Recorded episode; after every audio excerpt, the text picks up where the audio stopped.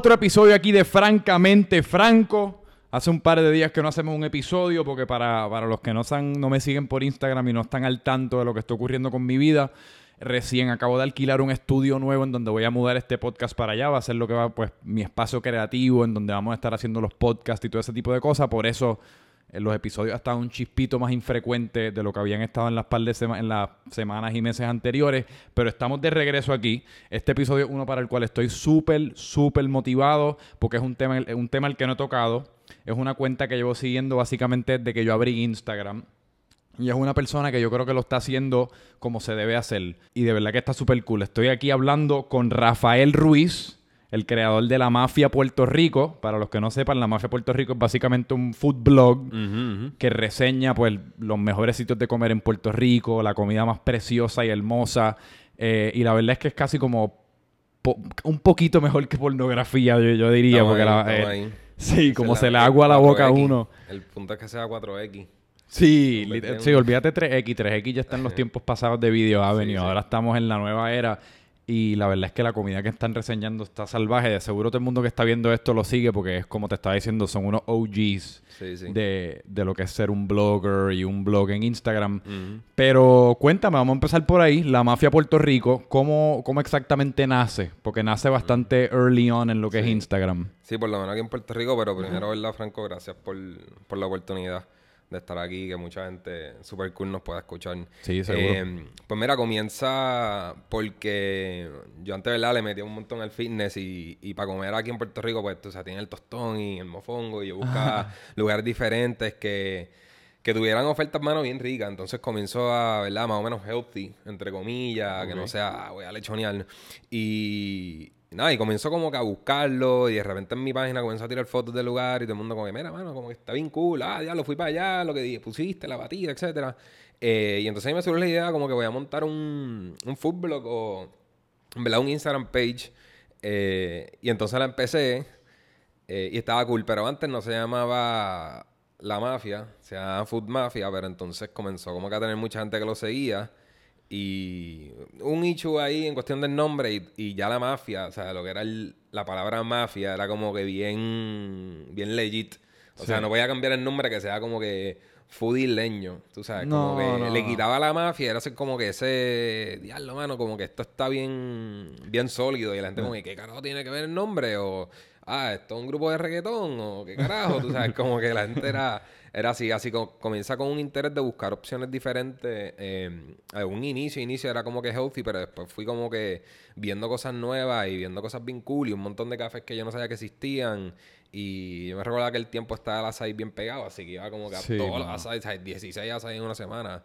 Y comienza así, mano, y, y la evolución ha sido, tú sabes, tremenda. Así que empezó originalmente en tu página personal. Sí, fue como que. Pero fue, fue corto. Como que recibí un feedback como que bien rápido. Diablo, qué cool, qué cool, qué cool. Y yo, como que, ok, let's do this shit. Y en aquel tiempo en Instagram aquí habían como que dos o tres bloggers, pero no tenían el. Como que esa visión de que, coño, esto puede estar bien cool. Y decía, ¿cómo fotográficamente puedo hacer que sea bien cool? Porque antes era como que, ok, mira el plato y voy a tener la foto como que a tres pies de distancia y se veía como que no hay, tú sabes, este, no me lo quiero comer. Me estás diciendo, pero no me lo quiero comer. Y entonces me estás diciendo eh, que tú te estás comiendo y no lo que yo me puedo comer. Entonces, la mafia yo siempre he querido como que poner, como que no mira, no mira lo que yo me estoy comiendo. Chequéate lo que tú debes de comer. Es interesante eso que tú dices, porque hoy día que estamos en la era en el cual blogger o no, todos somos una especie de blogger. Puede que seamos un blogger de 700 followers que estrictamente le estamos documentando contenido a nuestras familias y amistades cercanos, pero el punto es que todos estamos documentando ciertas partes de nuestra vida y la comida siempre viene siendo una de las más populares que nos encanta eh, documentar, pero es difícil. O sea, como tú dices, documentar un plato de comida que tú estás viendo frente tuyo en un restaurante que se ve lo más apetecente posible pero siempre la iluminación no está correcta, el ángulo no está correcto, es difícil. Bueno, ahí, es cuando uno tiene que buscar la, creatividad y, solucionar el problema. O sea, como que si tú te conformas con que la luz esté bien bajita y tú tal vez vayas con que, mira, mano, puedes subir la luz un momento, dos minutos.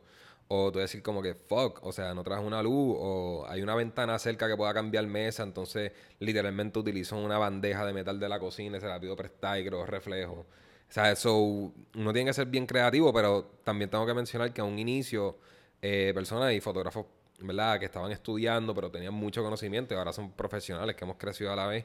Eh, ellos me enseñaron la parte técnica de una cámara, pero ellos no tenían la visión de la comida porque estaban, o sea, le enseñaban a tirar fotos de personas o tirar fotos de portrait o tirar fotos de productos como que super still y super rígido eh, y el Photoshop, etcétera. Decía como que no, no, mano, lo quiero desde arriba, que se vean todos los platos, quiero que sea bien bajito, para que sea bien grande, de alto. Y gracias a ellos como que pude entender de que, mano, ellos me decían como que, mano, la iluminación es, es como que 80% de la foto. O sea, como que si no tienes buena iluminación, no tienes una referencia de iluminación sólida, que después tú puedas jugar con, con, con los colores mismo en la cámara o después en, Photoshop. Yo no soy tanto de Photoshop. Like no. no, yo puedo retocar, poner el logo y ya. O sea, yo no sé qué monto Photoshop, cabrón. Eh, Así que tú, la imagen es bastante, como le dicen, raw. Tú la tiras y sale bastante parecida como... Tú sabes, e, e, el tomate es rojo. Exacto. La lechuga es verde. Tú sabes, como que... Y si tú vienes y me pones la lechuga como que...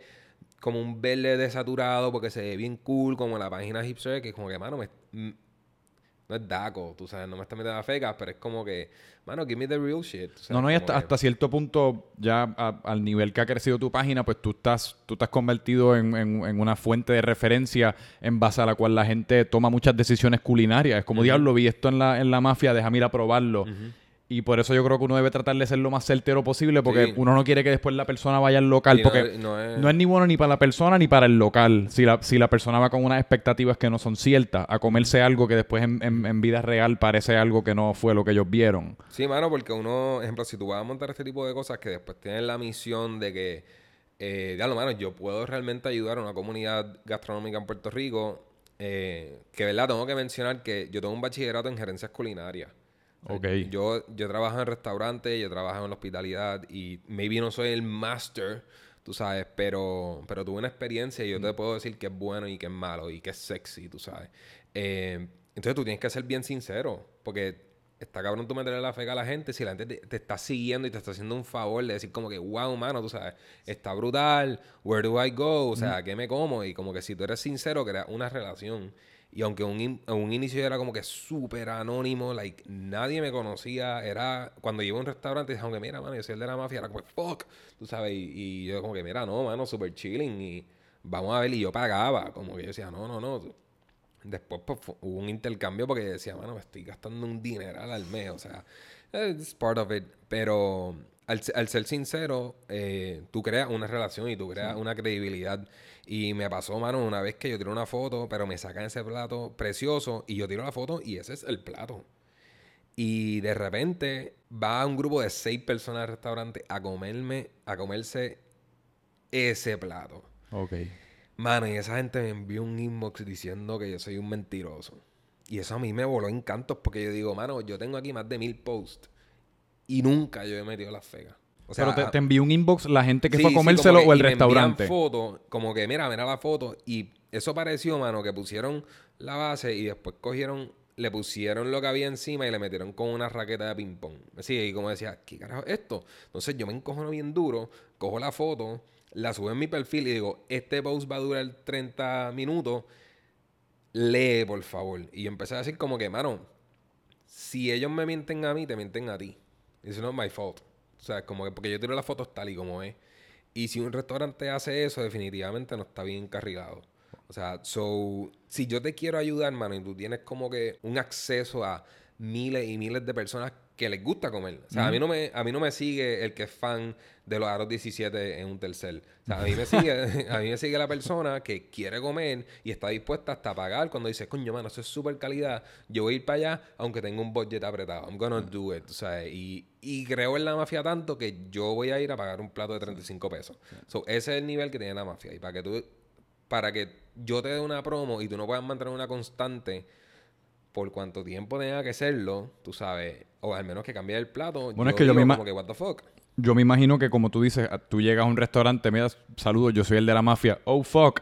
Pues yo me imagino que quizás subconscientemente o quizás abiertamente y te lo dejan saber te, te lo preparan con un poquito de extra sazón y por sazón me refiero a cariño. Y yo siempre digo, mano, a- a- a- exactamente como tú lo haces. Y hay veces que un plato es difícil de tirar comida, que es como que, diablo, mano, ¿cómo yo hago esto? Y ahí es donde entra de nuevo, como mencioné, la creatividad. O sea, cosas que son bien difíciles, ensalada.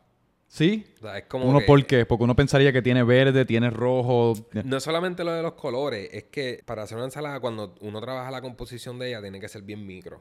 Tomatito aquí, el cosito acá, el crutón acá. Entonces, no se va a ver tan comercial. Y yo no quiero que sea comercial, pero si me hace una ensalada ahí mixta y le echaste un cojón de dressing y no se nota ni la espinaca, se ve blanca o algo así, es, o, es como que shit, o sea, tengo que buscarla. Entonces yo digo, ¿cómo, cómo puedo hacerlo dinámico? Pues tal vez pongo una mano de alguien cogiendo con un tenedor y se ve desde arriba y en la parte de alrededor pues hay cositas que refuercen la foto. Entonces tú ves que es verde o tú ves que es rojo y le digo, mira, mano, ¿me puedes traer dos tomatitos o algo así? Porque, mira, o hay veces que digo, mira, mano, esto no se ve, no, no, no se ve bien. Pudieras como que tal vez un poco recoger el, el, el- el envase, como que, o un plato está, poner un steak y de repente está ahí pff, soltando, o sea, todo ese líquido, es como que, mano, esto no es atractivo, como que no va a funcionar, ¿sabes? ¿Te pasa que vas a sitios como que te estás comiendo algo divino, que visualmente frente a ti se ve bien brutal, pero que no logras retratarlo como quieres y pues nunca logras subirlo a tu página? No, manos, eh, todo lo que sale es bueno, tú sabes, y yo intento que, que sea lo,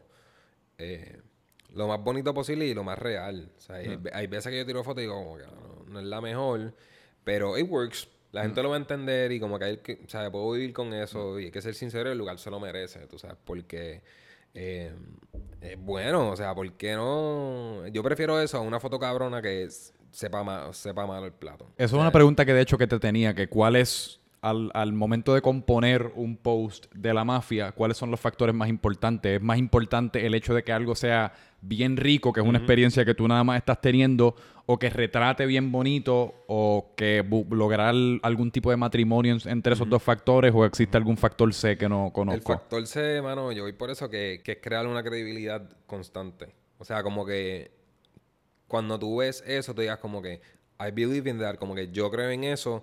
¿Dónde es? Coño, la foto se ve cool. O sea, porque te lo digo bien cabrón, yo puedo tener una foto bien sólida. Tengo unas fotos que son, o sea, y yo digo como que, mano, me gusta la foto. Pero yo sé que si yo la pongo es tan trepada que a la gente no le gusta. ¿A qué te refieres por trepa? Trepada es legit, o sea, es como que se ve bien brutal, un plato fenomenal, tú sabes, bonito.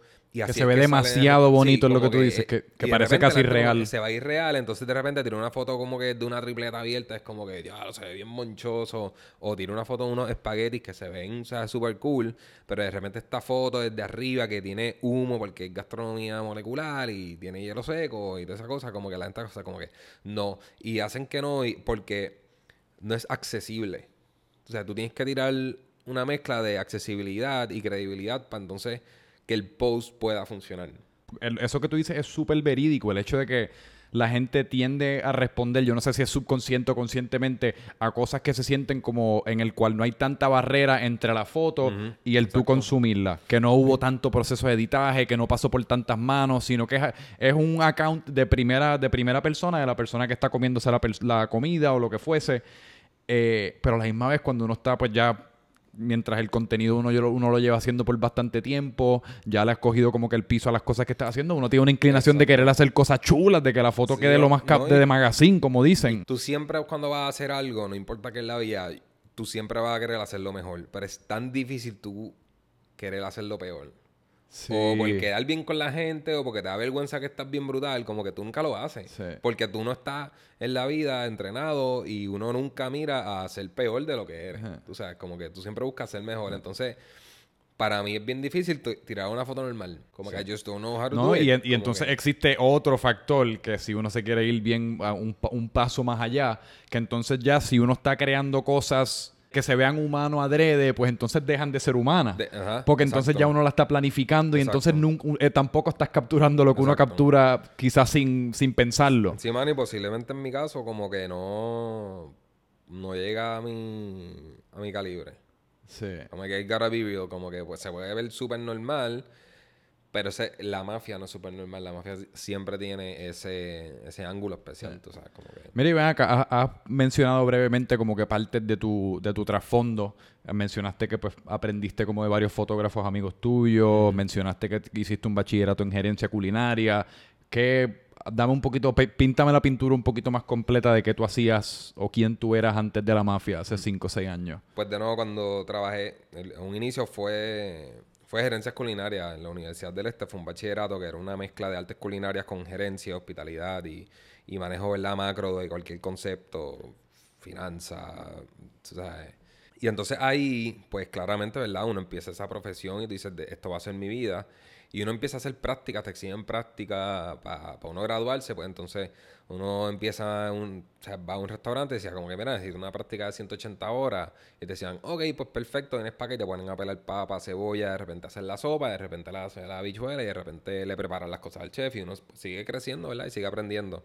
Pero yo tuve tres prácticas. Mm. Y resulta que cada vez que hacía la práctica, de nuevo, cada vez uno quiere ser mejor y siempre decían como, mira, ¿te quieres quedar trabajando? Yo siempre conseguí esas oportunidades de trabajo y dije como que, bueno, esto puede ser una carrera, esto, está cool, esto es lo que estoy estudiando. Y al final pues terminé trabajando desde practicante, dishwasher, buzzer, eh, barback, eh, eh, runner, mesero.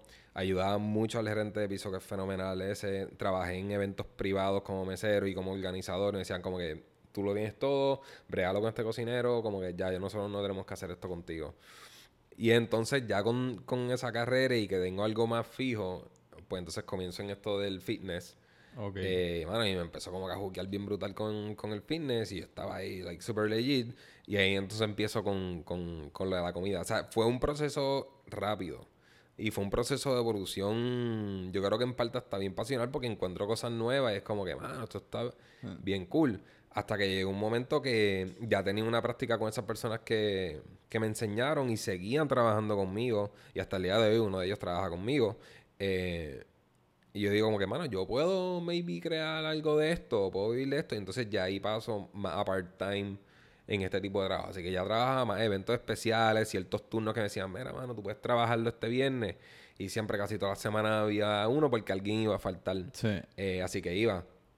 Y fue algo bastante rápido. O sea, esto era ya cuando la mafia estaba despegando, tú me estás diciendo. Sí, sí, sí. La mafia cada vez se convertía más y más en un negocio legítimo y pues entonces cada vez más y más dabas menos de tu tiempo para los, o sea, para las prácticas y los trabajos que tenías antes. Sí, porque ya cuando yo comprendí que había oportunidad en la mafia de ser más, se divide en dos. Se divide en, un blog como plataforma digital, De comida y luego se divide como servicios profesionales. Porque claramente, ¿verdad? Hay un talento y tú dices como que, mira, yo te puedo hacer las fotos del menú completo. Entonces ya, mano, desde que teníamos como mm. 2.000 o 3.000 followers, ya había gente como que, mira, tú puedes tirarme fotos de mi menú o fotos de mi restaurante y un par de cositas para el social media que en aquel tiempo estaba empezando. Y la gente pues quería calidad y sentirse seguro que tiene un contenido y un stocking de contenido y le tiraba las fotos y que le duraba dos meses o tres meses. Okay. es Como que eso se divide en, en dos y eso es algo que que no todo el mundo se lo imagina y piensan que, que una sola línea. Y ya la mafia tiene sombrías porque nosotros tenemos eventos, tenemos ¿verdad? el blog que sigue constante, tenemos estos servicios profesionales como corporación, o sea que mucha gente nos busca para hacer me buscan para hacer comerciales o unas producciones especiales y entonces ahora tenemos la parte del canal de YouTube que es Eat Drink Share que cae que cae bajo la sombrilla. Háblame un poquito de eso, háblanos de, o sea, del canal de YouTube y lo que estás tratando de hacer, que es como una serie documental de, me dijiste cinco episodios de cinco episodios, este, este, este season, ¿verdad? Eh, tengo uno que va a ser una ñapita que sale entre el primero y dos, porque gracias a Dios pude colaborar con alguien bien especial. Y me dijo, mano, tengo este concepto, let's do it. Y yo, y me dijo, hazlo. Yo creo que tú lo hagas todo, por favor. Como que yo estuve, pero la idea está. Y yo, ok, fuck it, let's do it. Es una super oportunidad. Eh, que no lo puedo mencionar porque sale después. Eh, pero mira, tengo, tengo que explicar que, de nuevo, uno siempre quiere ser mejor. Y la mafia ha evolucionado tanto en cuestión de calidad, y en cuestión de eventos, y en cuestión de branding, y en cuestión, o sea, de, de, gran, de grandeza, tú sabes, gracias a la vida, y que no, que la gente no seguía identificando a la mafia como que, eh, este es un blog. Era como que estos tipos, que no son tipos, como que soy, soy yo. La gente piensa que es una compañía, la gente piensa que somos un corillo, es como que no. Tengo gente que para lo de servicios profesionales trabajan conmigo. Entonces, al crecer yo dije, mano, ¿cuál es el cuál es la dirección de la mafia ahora? Como que mm. this is my life. Y a mí me apasiona la comida, desde que estoy estudiando, desde antes, y por eso decidí eh, eh, eh, estudiar eso. Y digo, ¿cuál es el ángulo ahora? O sea, uno tiene que seguir evolucionando. Yo no me puedo quedar como un blog subiendo fotos de una croqueta en una... O sea, sí. o sea, ¿cómo tú vas a ser mejor? Y entonces, ya yo tengo... Soy joven, tengo la energía, tengo el talento. ¿Qué puedo hacer con eso? Y entonces comienzo a viajar, gracias a Dios, como que ahora mismo, por lo, o esto, esto como que me llegó randomly. Y dije, mano, tú haces tantos proyectos, pero entonces tú grabas y estás una semana o dos semanas encerrado en tu compu, como que I gotta do this shit. Y dije, mano, ¿qué tal? Si tú eres más flexible contigo mismo, eh, y cuando te hagas un proyecto y tú cotizas, te digas ok, déjame, un, o subirle un 5% y con ese 5%, pues compro un pasaje y me voy a San Tomás o me voy a la mm. República. Son visito países, trabajo en el hotel, tengo mis dos o tres días editando y después como que voy a una playa o conozco restaurantes allá y es como que, ok, let's do that. So, eso me llegó este año porque anteriormente viajé y viajé, a países que están bien, bien legit. O sea, en la comida, top. Perú, México, España, Nueva York. O sea, y, Chicago. O sea, they're top shit en la comida ahora mismo. Y lo cabrón es que esos lugares esa gente documenta la evolución de su gastronomía.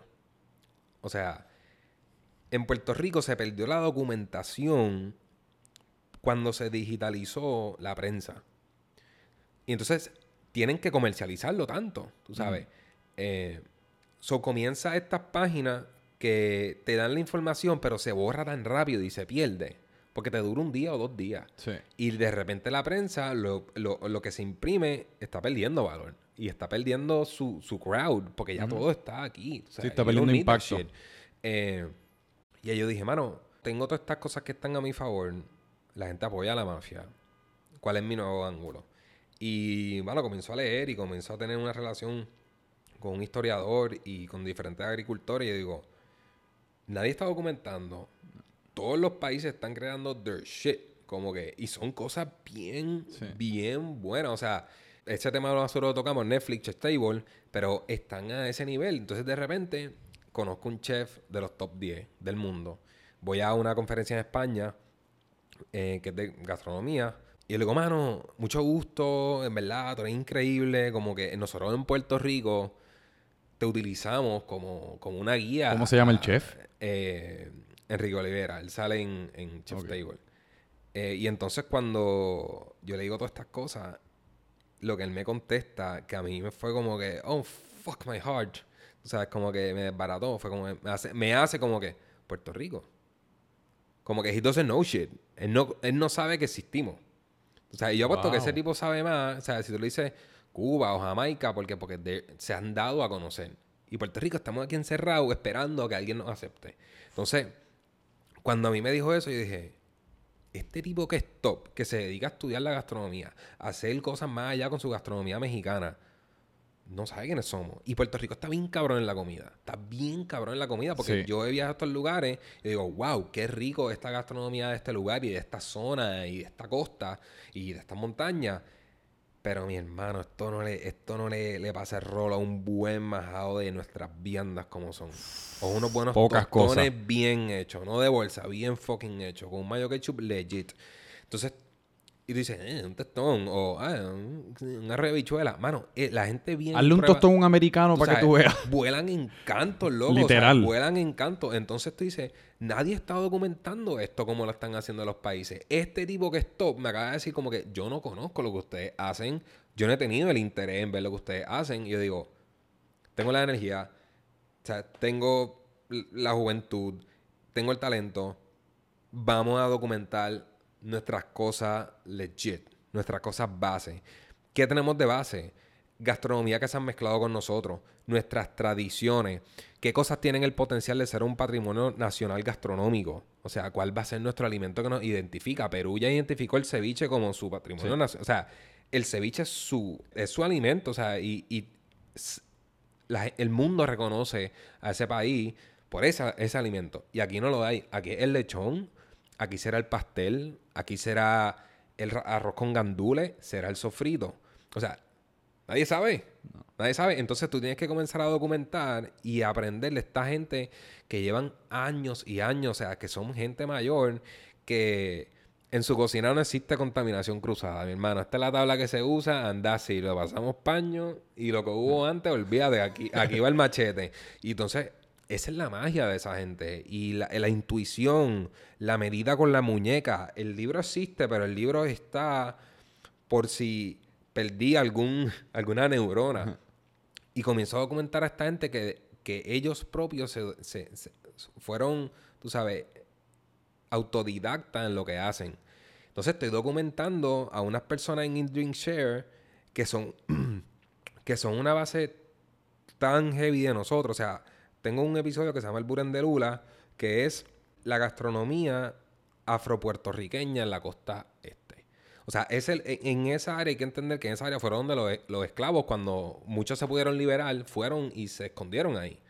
So, por eso es que es tan famosa ya la del capurria o, lo- o lo- o los, o los calderos y que cocinar con fuego. O sea, como que allí las estufas existen en las casas, pero se ha quedado esa gastronomía afropuertorriqueña o hasta un punto puertorriqueña con toque eh, africano. Eh, y entonces después con- eh, busco a uno de los mejores lechoneros que hay en Puerto Rico. Ese tipo, mano, eso para él es algo que es parte de su cuerpo. O sea, como que he knows how to handle that shit. O sea, y no hay libro de receta que te diga, adoba el lechón y déjalo por cuatro horas reposando el No. tase. ¡Fua, fua! Mañana yo lo hago, olvídate de eso. Entonces comenzó a documentar eso, comenzó a documentar a una persona que está bien interesado en la gastronomía taína, donde la, él la mezcla se llama barbecue taíno, Eh. taíno se llama el episodio, que es como este muchacho y se inspira en, en- con los taínos y se relaciona con un concilio taíno que existe en Puerto Rico y tiene más de 500 personas que se identifican como taínos porque tienen herencia taína hecho con unas pruebas. Entonces tú dices como que, what the fuck? Comenzó a documentar la pesca. La pesca es un tema tan político. Nosotros tenemos pesca, pero número uno, la pesca, si todo el mundo en Puerto Rico quiere pesca puertorriqueña, no da abasto. O sea, entendemos que hay una importación. O sea, Puerto Rico tiene un 85% de importación de todo lo que comemos. Sí, que y Puerto Rico es de uno de los países que más fruto puede dar. Matamos la caña, matamos el maíz, estamos matando nuestros frutos. El plátano ya es fucking GMO, el tomate, eh, no, eh, existe. Entonces, ahora están estas fincas que están creciendo. Documento a alguien bien especial que se trata sobre la herencia de las recetas. Pero, de nuevo, esa, esa es yo, como yo vi a mi abuela haciéndolo. Como yo olía cuando mi abuela hacía la, la habichuela. La abuela te puede escribir una receta, pero por eso es que, ¿qué pasa cada vez? Ejemplo, abuela, mamá, persona, hijo, ¿verdad? En esta generación puede ser hijo, que dice, mano, a mí no me salen como mami o como, como abuela, pero tienen mi toque. Pero si hubiese una receta, todas serían igual. So, ahí es donde entra esa parte familiar y cómo los amigos te inspiran.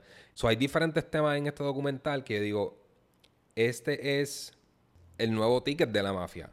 Como al principio yo, vi la mafia en crecimiento, yo dije, mano, aquí hay algo especial.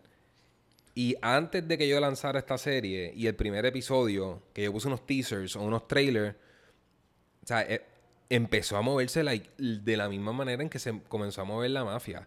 eh, cuando el, blog. Recordemos que la mafia tiene su parte como blog y su parte ahora como documental por YouTube. Y tú sabes que YouTube en Puerto Rico es bien difícil. Sí. Tú sabes, como que no es una plataforma de usuario genérico. Eh, y en una semana Ni los podcasts. eh, YouTube, ah, YouTube y pero los podcasts. podcast is the new shit. Podcast es el nuevo radio. Como que gente que, que trabaja en radio están haciendo podcast. Pero nada, en YouTube en una semana tenemos, o sea, tengo mil followers. Y no sé, para mí es como que buscando matemática, yo he visto bloggers que están aquí 24/7 haciendo blogs bien cool, bien cómicos y tienen dos mil followers. Para, O sea, para eh, propósitos de, de referencia, yo empecé este podcast en- a principios de septiembre del 2018 y tengo 2000, 2000 suscriptores. Sí, en básicamente 10 meses. Para que tú veas más. Y es subiendo contenido, dos, tres videos a la semana. Ujú. Sí, no, Pero tienen que una es un constante grind. cabrona. O sea, Sí. yo lo vi y tienen una constante eh, de calidad. Se escuchan súper brutal. Eh, tienen una parte visual. O sea...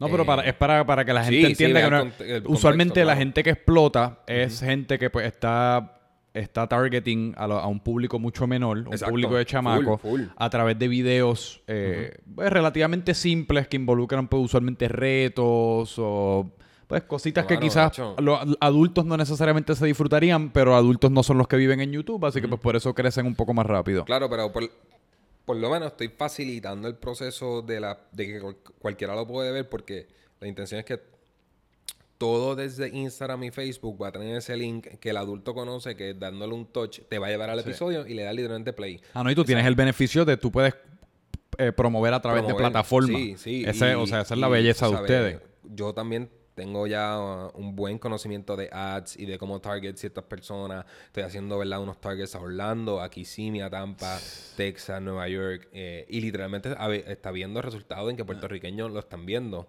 Eh, porque claramente ahora mismo lo está viendo quien solamente sigue en la mafia. Y tengo que utilizar el blog como trampolín a Drink Share. O sea, hacer un, un marketing a través de él, una herramienta. Sí. Eh, y básicamente es como que pagando a mí mismo con buen contenido. Sí. So, ahora esto de YouTube es, es lo próximo. O sea, yo puedo usar Vimeo o tirarlo por Facebook, pero la vida en Facebook No. se muere y en Instagram también. Plus en Instagram no aguantar porque estos microdocumentales duran eh, de 10 a 12, 13 minutos. No, y la, y la calidad que yo encuentro que es la razón por la cual la gente está respondiendo muy bien es porque en, Sí, en los teasers y en los trailers que nos han dado a través de la página de la mafia se nota que la calidad con la que se produjo esto es de mucho, de bien, bien alta. Y eso merece vivir en YouTube. Eso, porque yo, Sí, yo encuentro que YouTube es una Y- página, una página que sostiene ese tipo de calidad un poco mejor. En YouTube uno ve documentales, en YouTube uno De aprende, en YouTube cuatro uno hace- años, Ah, en Facebook sabes. uno está scrolling, en Facebook ves Exacto, tres segundos y se exacto. muere. Sí, no, mano, el average time en Facebook está de 3 segundos a 6 segundos. Yo cogí una conferencia en, en Austin eh, donde uno de los temas era como que 6 second videos. Sí. Y ellos decían como que este es el nuevo anuncio. Si tú tienes ya un video, tú eres marca y tienes un video de 8, 10, 15, 30 segundos o hasta el clásico minuto, you're doing it wrong.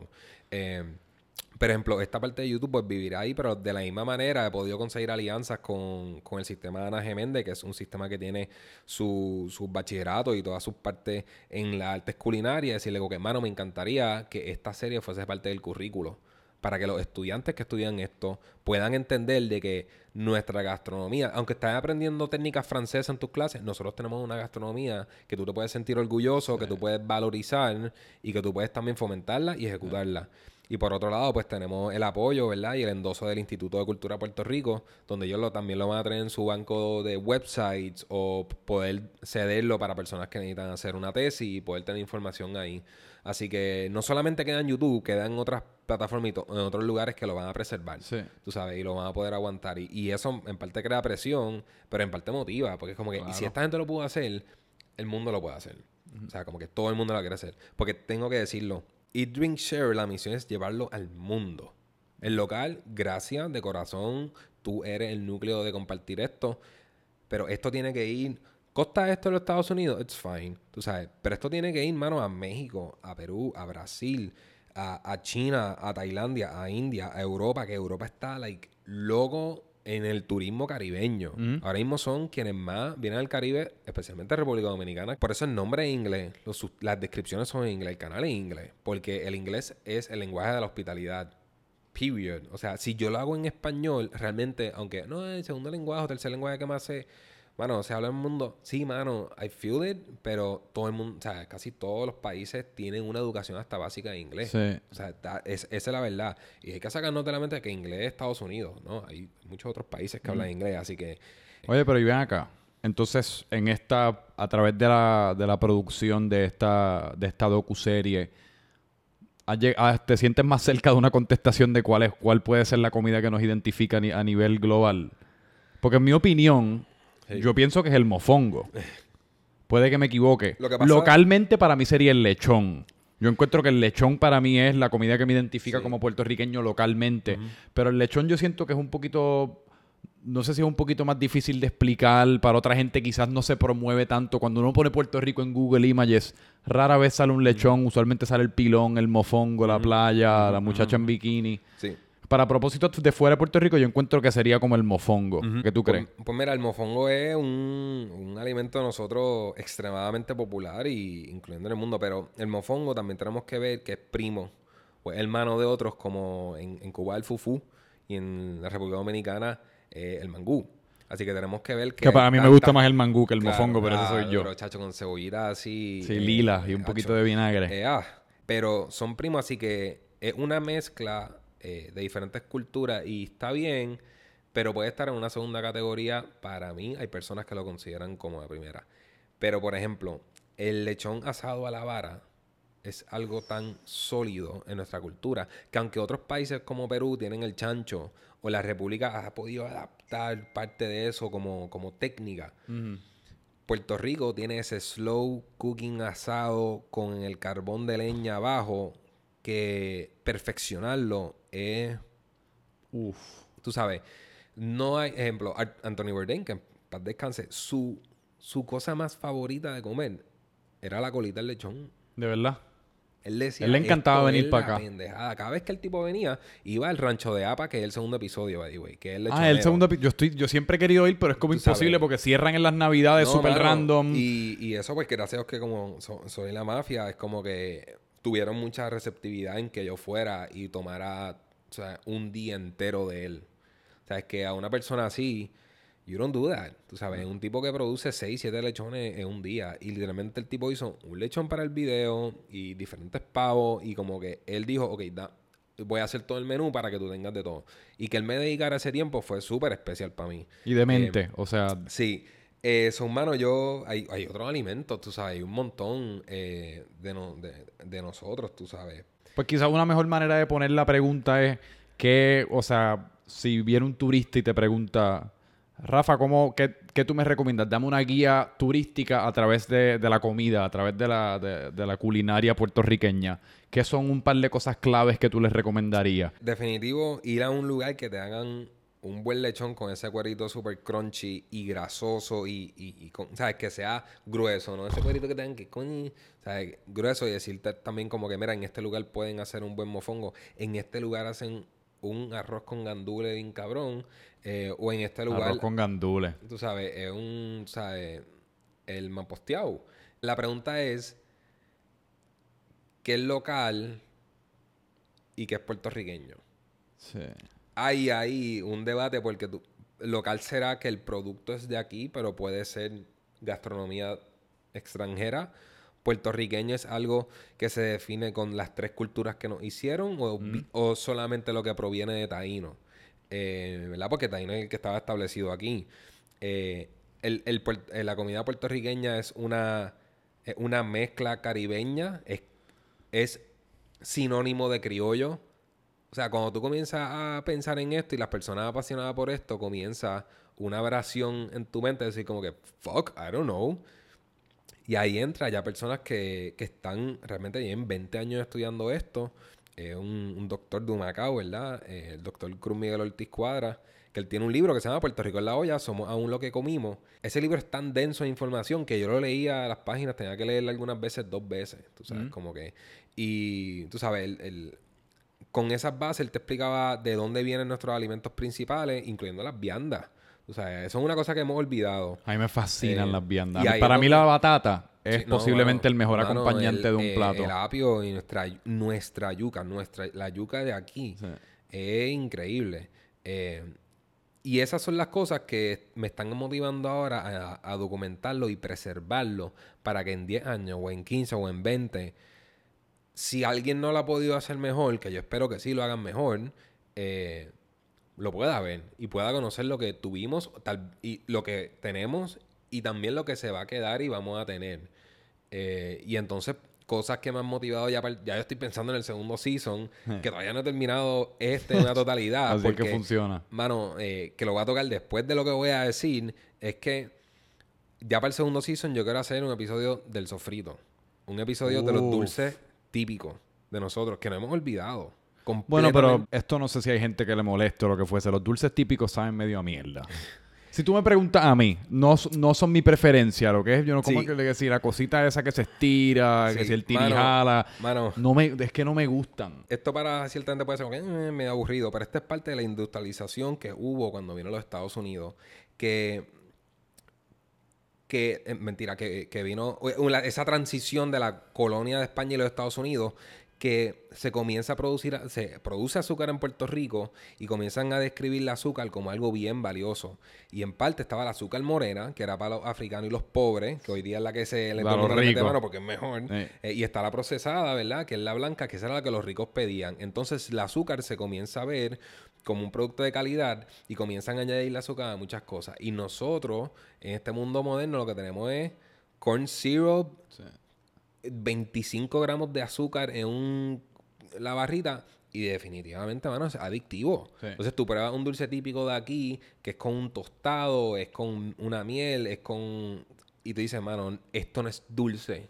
Esto puede ser amargo, esto puede ser salado, pero son dulces típicos. Sobre esa mezcla de que n- nos han, no, nos hemos educado, ¿verdad? O hemos tenido ese paladar dulce, intenso, cotton candy, eh, y no uno de que, coño, mano, que tenía, que tenía mi cultura. Uno pudiese hacer el argumento, y yo creo que tú lo acabas de hacer, que hasta cierto punto los Estados Unidos nos ha convertido a todos esclavos de ciertos productos de comida Sí. para, con- para crear esta super mega industria de comida super mega procesada a base del Es- azúcar. Es, que de nuevo, o sea, les beneficia un montón a ellos. Y ocho- de no, 85% de la comida que, no- que nosotros tenemos es importada a través de Estados Unidos, pero hay diferentes países. El aguacate que más se come en Puerto Rico es dominicano. El plátano es de Ecuador. Y uno piensa, de este es del país, o este aguacate es del país, cuando uno ve uno de o es esos de Costa. Rica, tú sabes. Hay gente que tiene del país. Pero cuando tú dices, ¿por qué hay plátano? Sí, o porque hay aguacate.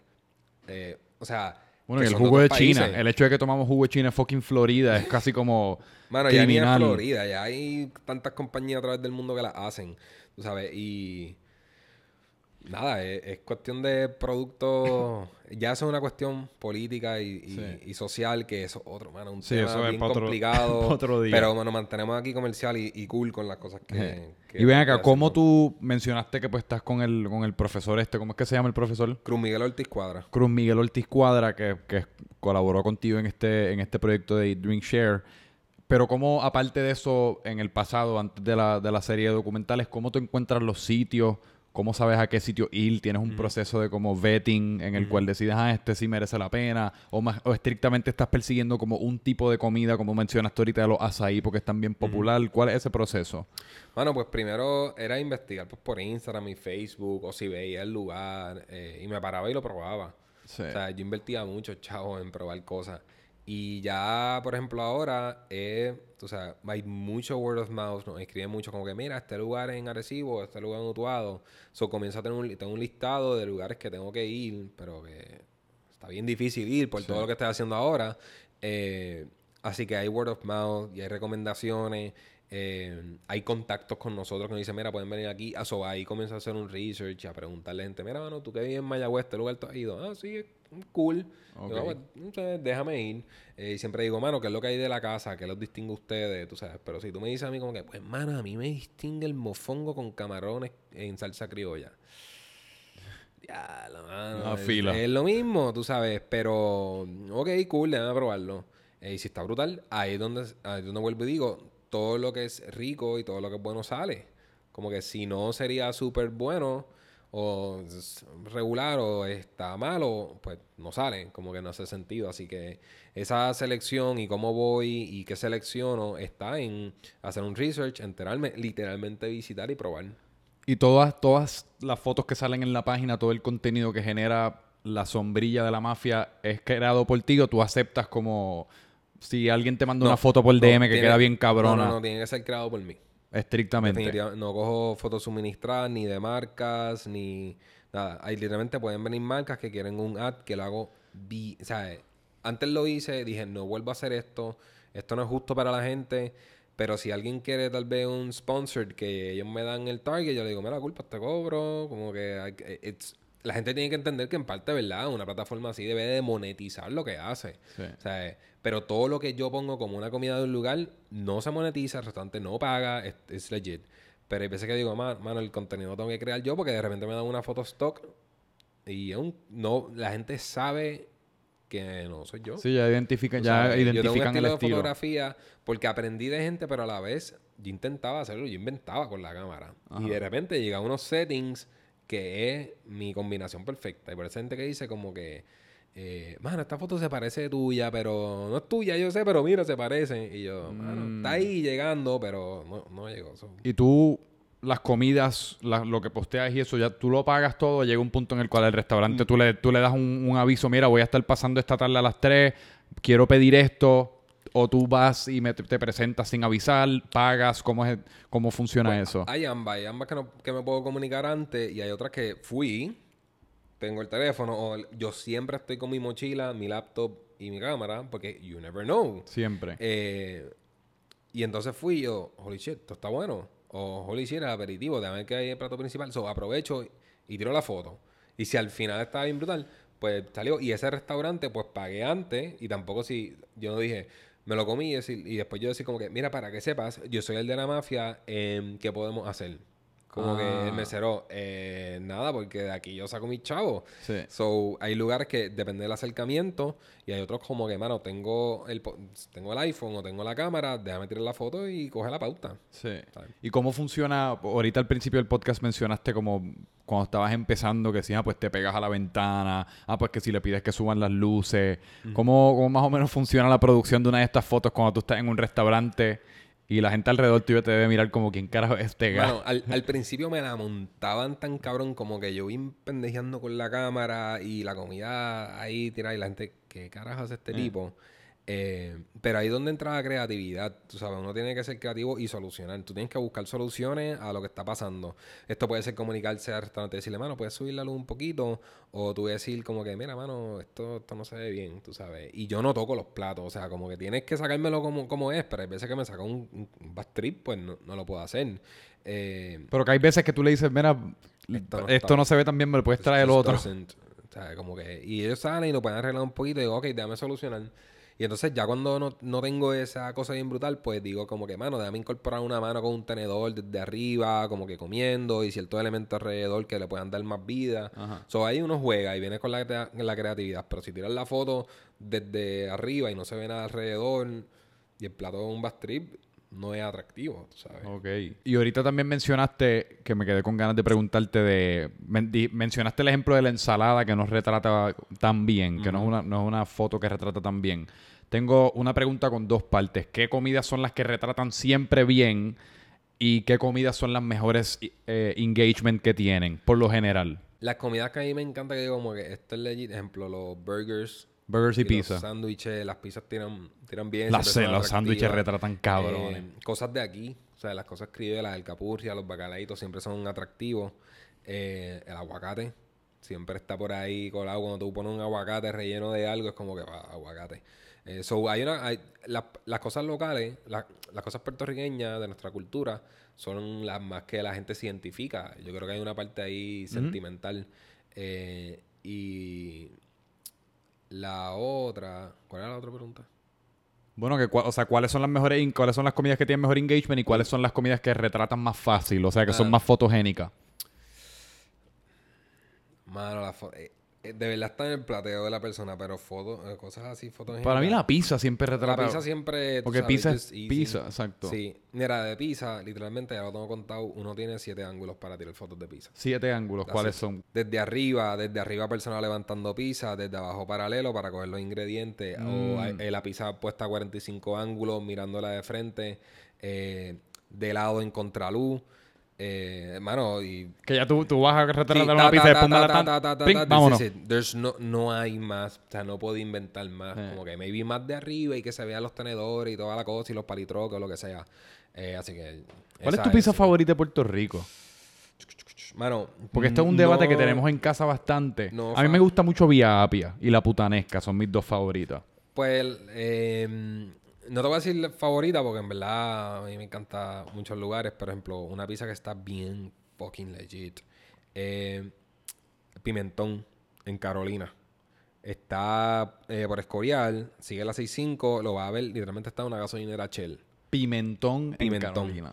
Otra es la pizza de debut, cocina rústica en Aguadilla. Porque Yo siento que Aguadilla tiene buena comida. en la 110, antes está desarrollando muchos lugares, o sea, hay mucha oportunidad en Aguadilla. Em, pero lo que pasa es que él es panadero, es panadero de panadería europea. O sea, eh, él no hace pan sobao allí. Él hace panes que son Y entonces esa masa la hace especial para la pizza. Y luego el tipo un, cocina brutal Sí. y hace una salsa violenta. Y el tipo es super high quality products. Así que tiene un buen queso, buenos toppings. Y entonces. Y la hace a la leña. So, es una Mm. combinación de cosas que tú dices, esto no, no puede fallar, o sea, Sí. no falla. Em, esas dos para mí son como que súper, súper buenas, de verdad. Y hay cosas que, por ejemplo, hay comidas que te encantan o que tú encuentras que retratan bien, pero por alguna razón no tienen tan buen engagement y te frustra el hecho de que no tengan tan buen engagement. Los postres. De verdad. Los postres son, siempre son como que... mm, Es que. Puerto Rico, y corrígeme si me equivoco, yo tengo una teoría de que Puerto Rico no es tanto de postre. Puerto Rico, mira, en Puerto Rico comemos para jaltarnos y no para nutrirnos. Sí. Es decir, es como que si tú comes y no te hartas y tú, ah, estoy lleno, no comiste bien. Y eso parte viene de nuestra cultura, tú sabes, que la abuela y tu mamá era, tienen que comer. Ah. Otro los ni- plato. los niños en África se están muriendo, o sea, y te Sí. entiendo. No, y las Pero abuelas miel- siempre están pero, flacos. mami, me acabas de servir como que tres cucharadas, o sea, yo soy, tengo siete años, I can't do this shit, tú sabes. Eh, eso viene parte de verdad de eso, pero en, en, en Puerto Rico comemos así para saltarnos y eso está bien, es parte de nuestra cultura, ¿sabes? Como que it's fine. Digo, y también yo estoy basando eso en mi experiencia personal, que mi familia no somos la que sale a comer y pedimos postre.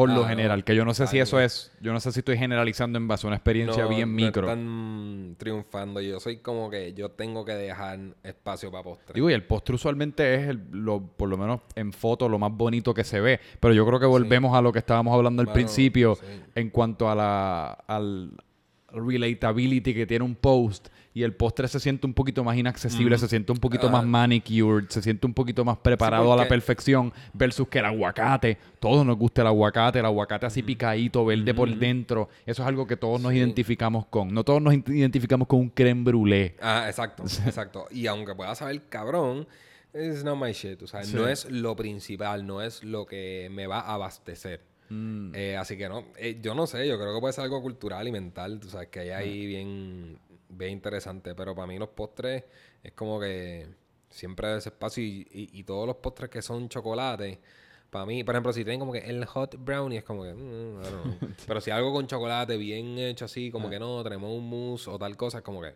chocolate es la que hay. Y crema pastelera, that is my shit.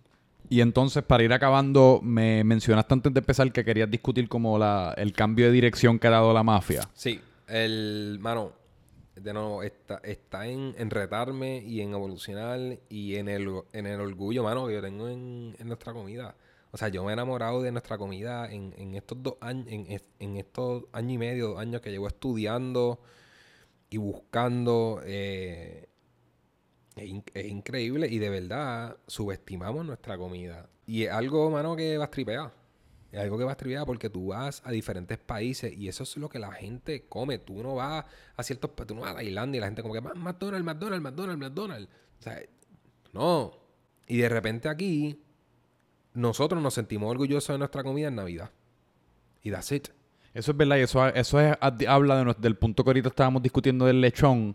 Eh, Yo en numerosas ocasiones he dicho, puñeta, es, No, es y- marzo y yo me quiero comer un lechón. ¿Por- porque tengo por- que esperar a diciembre por qué- 23 en claro, un ¿por qué en el chinchorreo. domingo de marzo no se reúne la familia a comerse un, un, un festín. Digo, quizás eso quizás es algo que hacen en el campo un En poco más frecuentemente. Pero aquí me- es lo mismo que a veces yo hablo del pavo de acción de gracia. A mí me gustaría comerme un pavo también en abril. Sabe cabrón. Porque tengo que esperar nada más una vez al año a comerme el pavo que sabe súper rico. Pero Entonces ahí, ¿verdad? Siguiendo en, en la evolución de la mafia, es cuestión de... La mafia es un líder en lo de la comida. Considero que... Lo voy a decir. No soy un fucking influencer. No lo soy. Pero soy una persona que promueve la verdad. Soy una persona que promueve una verdad. Y esas son cosas que le dice, le, hace creer a la gente y tienen toda la razón que me exigen que cada vez sea mejor. ¿Entiendes? Y entonces ahí pues me motivo o me rompo la cabeza o me amanezco porque la gente no entiende el trabajo que toma hacer un video. Yo llevo siete meses produciendo Eat Drink Share. No Siete meses. Esto no fue que yo empecé, "Ay, déjame ir a grabar a esta gente. O sea, en el Wow. research y en hacer esto y en esperar a que ellos puedan y en, y en ese día que voy a ir a grabar, yo prender el, el recording dos segundos tarde, tal vez perdí la toma de la toma.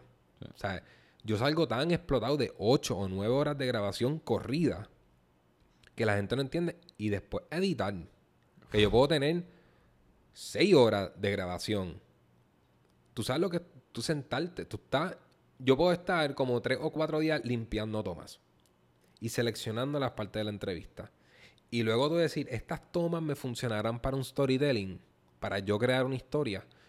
O va, va, a ser un episodio que sale simplemente un food porn y cositas al fondo. Y ahí es donde viene este reto de que yo tengo que hacer este documental tan hijo de puta. Porque este es el ticket y esta es la próxima salida de la mafia. Sí. esto es lo que. Esta es la evolución de la mafia. Y no solamente de la mafia, es lo que va a poner un, un nuevo milestone para las otras personas. Va a enseñarle a las personas que hacen cine en Puerto Rico y decir como que, mano, la comida, la comida tiene. O sea, ¿por qué no estamos haciendo documental de los músicos puertorriqueños? Y no estamos haciendo documentales de los artistas puertorriqueños. O sea, pero buenos documentales. No que fueron un evento y tiramos un videíto y la persona está pintando. un documental no, Dame, dame de shit. O sea, dame, yo quiero saber quién es esa persona. No lo estamos haciendo. Eh, y yo considero que con esto de la comida, muchas personas se están sintiendo orgullosos. Chefs que son aquí los duros me dicen, mi hermano, lo que tú estás haciendo, toma y tenga.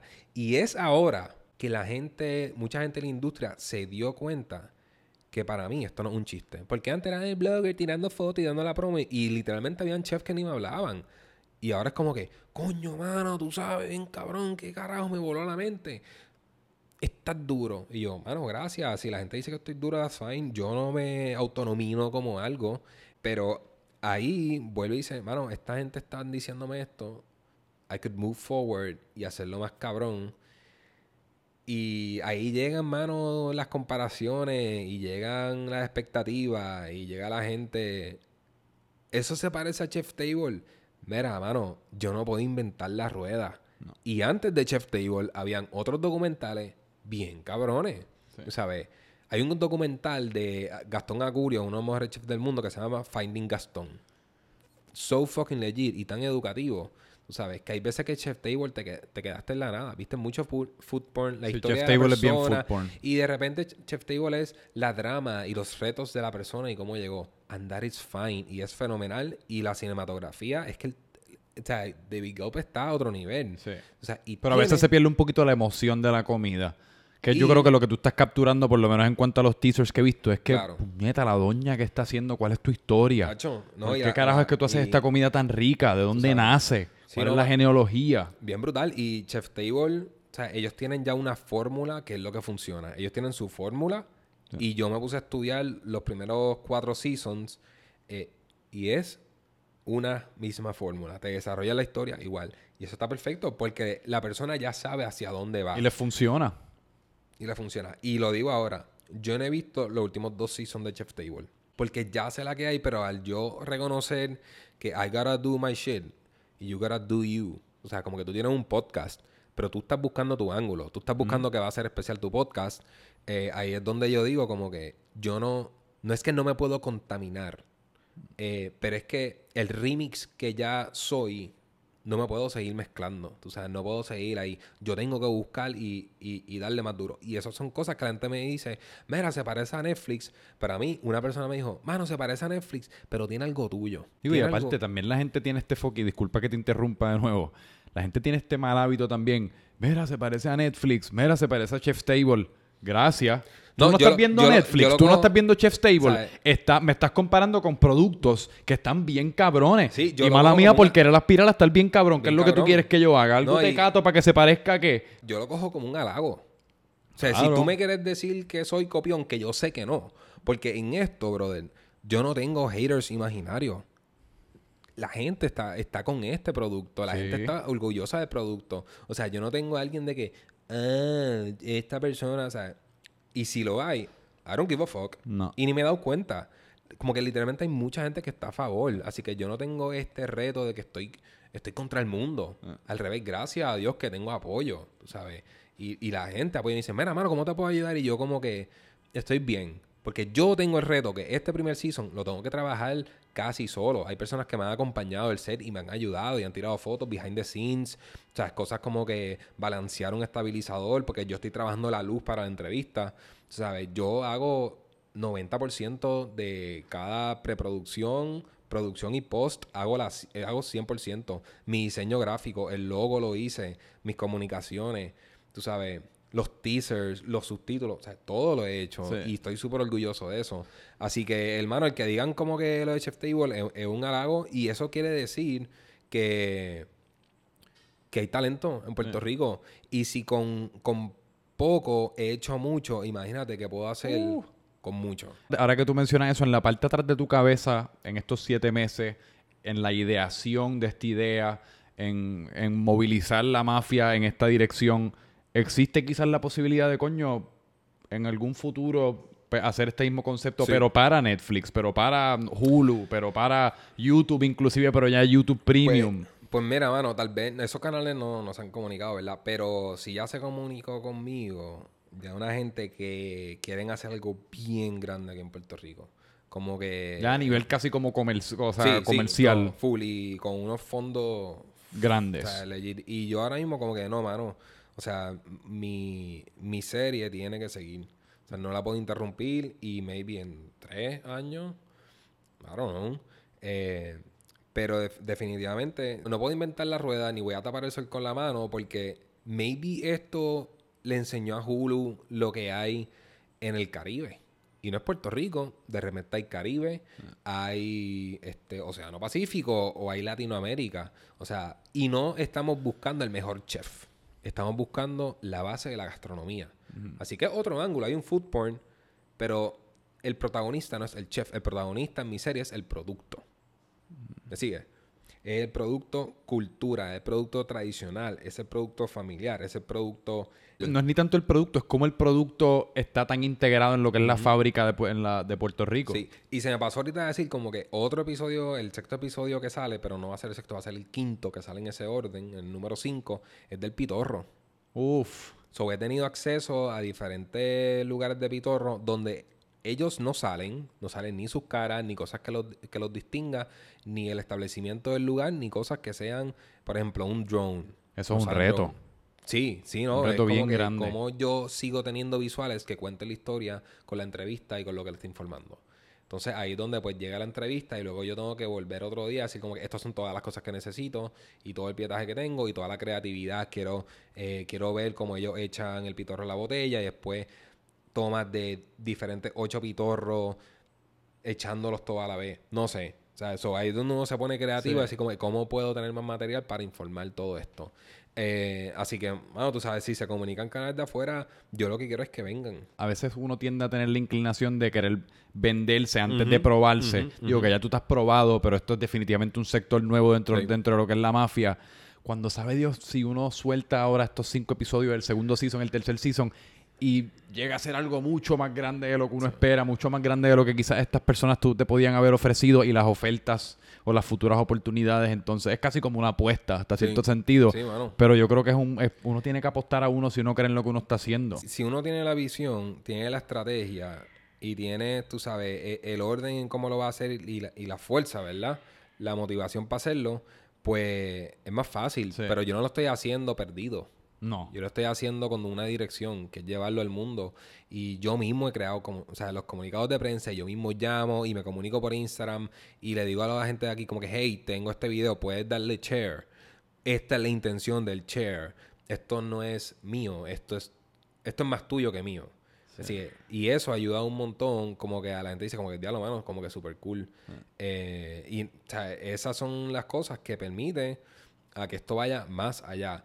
Pero si yo fuese así un, un, uno que está esperando a venderlo o me quedo por mi lado porque quiero ser bien indie, tú sabes, y en verdad yo estoy, yo estoy en contra como que del Mira, loco, tú sabes, esto no te puedes bloquear, tú no, puedes decir nunca. No. Porque tal vez, hermano, tú quieres hacer gastronomía molecular, dijiste que nunca quieres hacer un churrasco y terminaste haciendo churrasco, mi hermano. Y no hay nada malo en que mucha gente lo vea. No, no, no. No hay nada malo. A veces la gente se enfoca en que para que algo sea bueno lo tienen que ver y, apreciar poca gente. Eh, Cuando, mano, no. Y, y al revés, también como que no, tienen que ver, esto se tienen que ir viral. Es que se va a ir viral, pero se va a morir rápido. Esto no puede ser una tendencia, esto no puede ser una moda del momento. Esto tiene que durar y ser preservado y decir, mano, yo me conformo con 5000 views.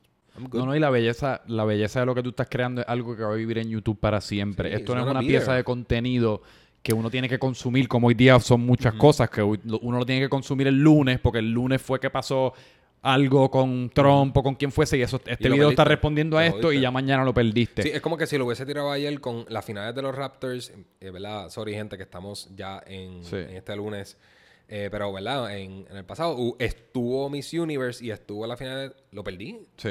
Y gracias a Dios como que yo supe y busqué todo el calendario de eventos de conciertos que va a haber. Wow.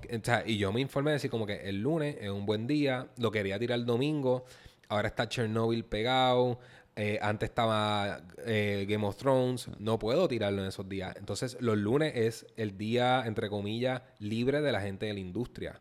Eh, muchos restantes personas abren los lunes, si te das cuenta, y mucha gente trabaja los lunes, así que me fui un poco más a favor de ellos para poder ayudarle y que poder, ¿verdad?, quedarme conectado. porque la industria funciona por la noche. O sea, la industria trabaja por la noche.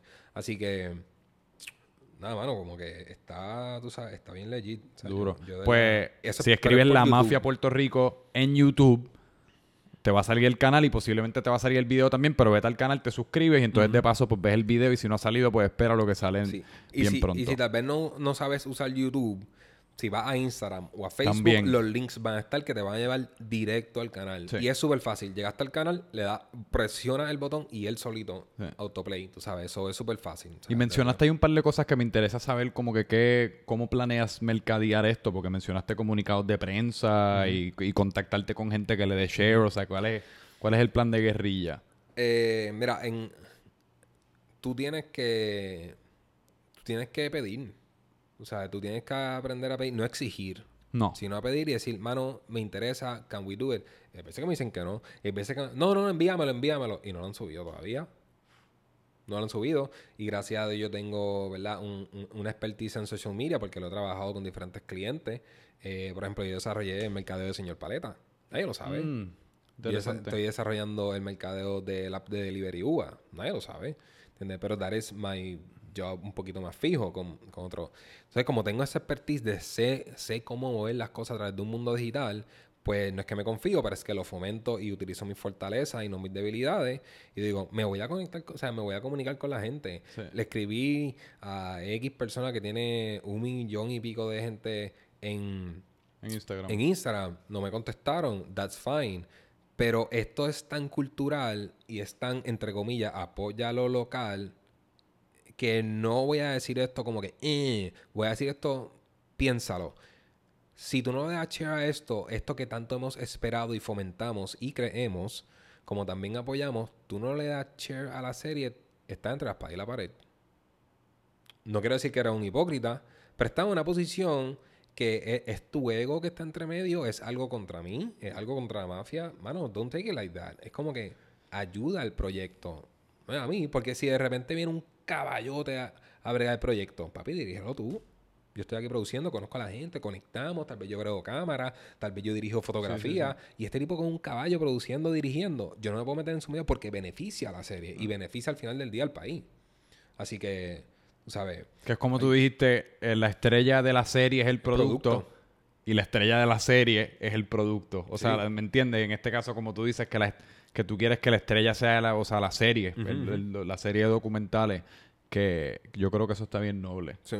Y espero que la gente lo comparta, mano, porque se ve de verdad que es súper cool. Estoy ansioso por verlo. Y siéntanse orgullosos, mano, de, de todo lo que hacen y de lo que la gastronomía está haciendo aquí y de lo. O sea, todo el mundo después del huracán María está metiéndole, o sea, al 200%. Yo he visto cómo esta gente sufre, mi hermano.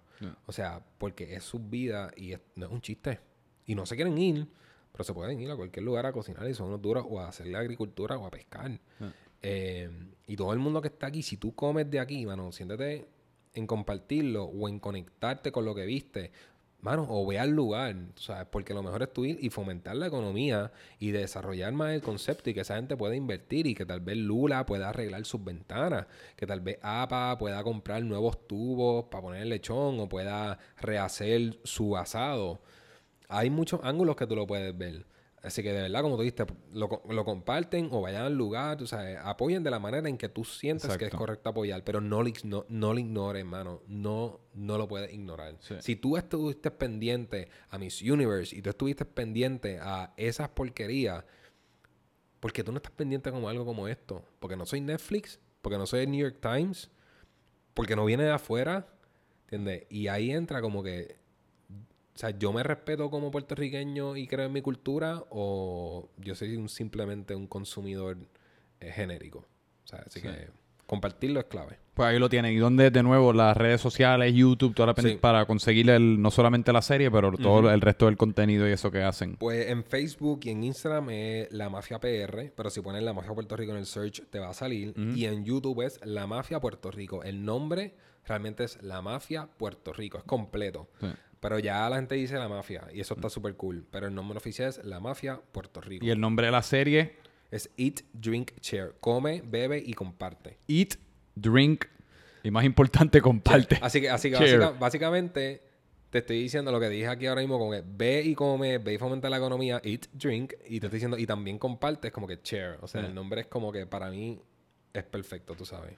Brutal. Pues estoy súper, súper motivado para verlo. Posiblemente cuando salga esto ya lo he visto. Pero súper cool, mano. Gracias de verdad por tu, por tu, por el rato, por la conversación. Gracias a ti. Gracias a ti. Eh, me encantó. Y a todo el mundo sí me aguantó hablando.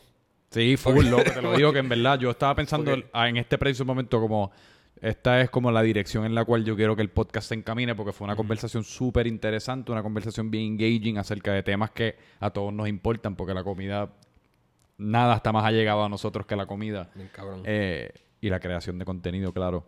Así que súper cool. A mí me pueden seguir como Franco Micheo en todas partes. Después de que hayas visto todo lo de la mafia, pues humildemente puedes venir a mis páginas y a mis canales, te suscribes, me sigues y toda la vaina.